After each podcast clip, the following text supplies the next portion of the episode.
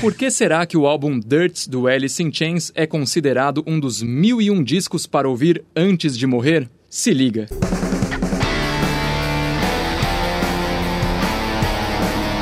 Esse é o Desvendando Discos. Eu sou Bruno Schneider e esse é mais um episódio dos mil e um discos para ouvir antes de morrer.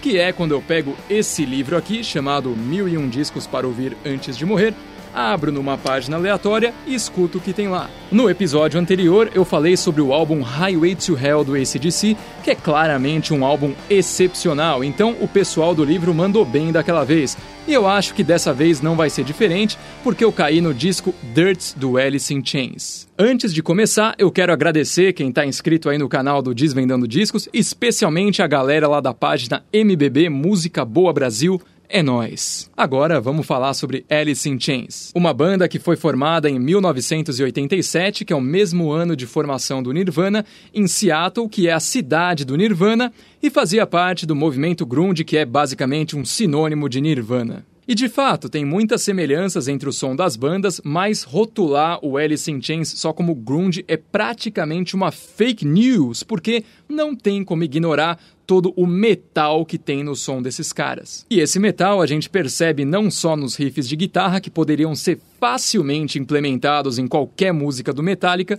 como também nos vocais do Lane Staley, que nos momentos mais agressivos lembravam o estilo de canto do Kurt Cobain, e em outros lembra mais dos vocalistas de metal mesmo, especialmente nos finais de frase mais alongados. Já que eu citei o Lane Staley, o que esse cara cantava era um absurdo. Todo mundo que já ouviu Man in the Box sabe do que eu tô falando. Essa música tem um dos refrões mais da hora de todos os tempos. Então a pessoa escuta, já fica com vontade de cantar junto, mas, pelo bem da sua garganta, pelo bem do seu diafragma e pelo bem da sua autoestima, é melhor nem tentar. Man in the Box faz parte do primeiro disco da banda, o álbum Facelift de 1990.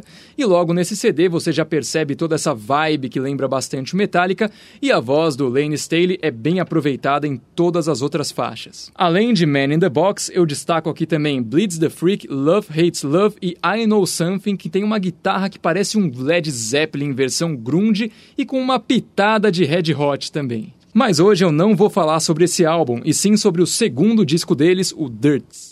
Esse foi lançado em 1992 e foi o penúltimo álbum deles com Lane Staley nos vocais, porque, como a gente sabe, ele morreu de overdose em 2002 aos 34 anos. E, embora tenham demorado um pouco para encontrar o corpo, os peritos afirmam que ele morreu no dia 5 de abril, ou seja, na mesma data da morte do Kurt Cobain, só que oito anos mais tarde. E esse segundo disco é mais preciso do que o primeiro. Parece que a banda apertou alguns parafusos aqui e ali e deixou a sala um pouco mais arrumada. O vocal aqui é um pouco mais controlado, mas continua difícil de cantar.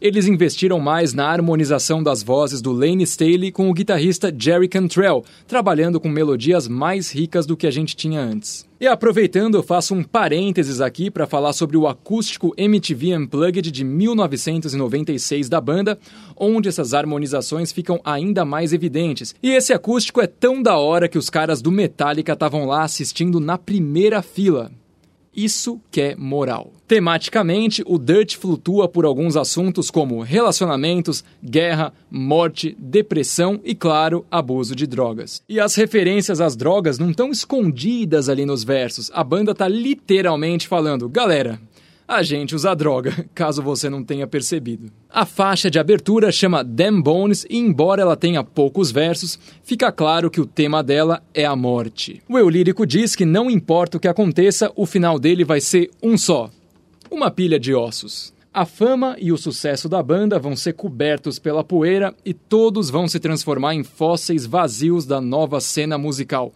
Por mais mórbido que isso seja, não dá para discordar, né? Musicalmente falando, o que eu acho mais interessante nessa faixa é a métrica de 7 por 8, que é uma métrica bem incomum no rock popular, mas eles fizeram de um jeito que soou tão natural que pode passar até despercebida.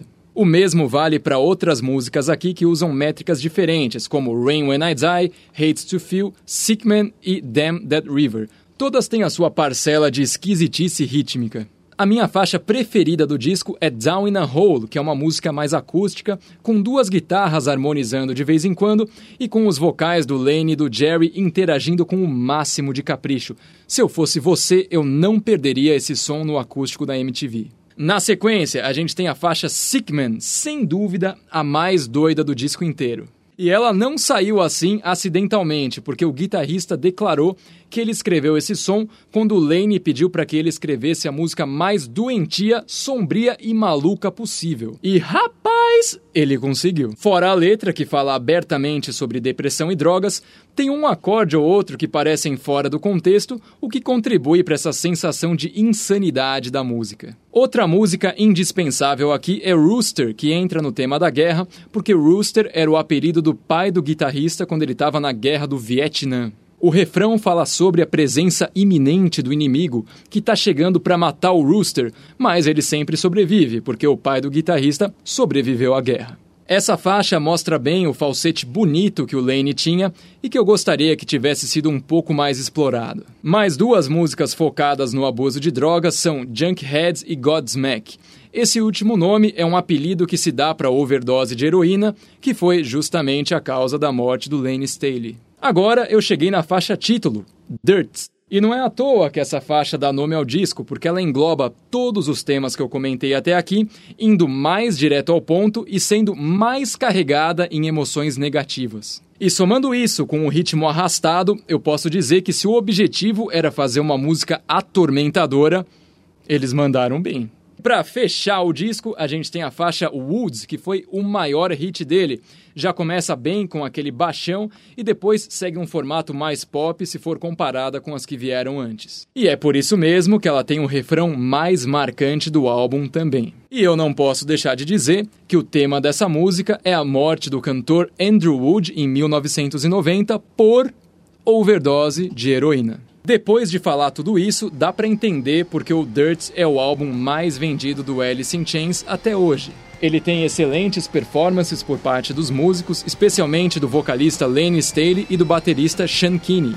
A produção é certeira também, valorizando as melodias nos momentos que tem mais de uma voz. E mais importante do que tudo isso, o conteúdo aqui é extremamente real. É triste estudar os temas dessas músicas hoje sabendo o que aconteceu depois, mas esse álbum foi erguido em cima de uma ferida que estava aberta e a banda expôs tudo isso de uma forma gráfica que só foi possível porque era tudo verdade. E esse foi mais um Desvendando Discos, uma produção do Música Boa Brasil. Você pode seguir o MBB no Instagram, arroba Brasil Música Boa. Pode me seguir no Instagram também, arroba Bruno Schneider04 ou no Twitter, arroba Bschneider04. O Desvendando Discos também tá no YouTube agora, então corre lá para se inscrever no canal e não perder nenhum episódio, beleza? Falou!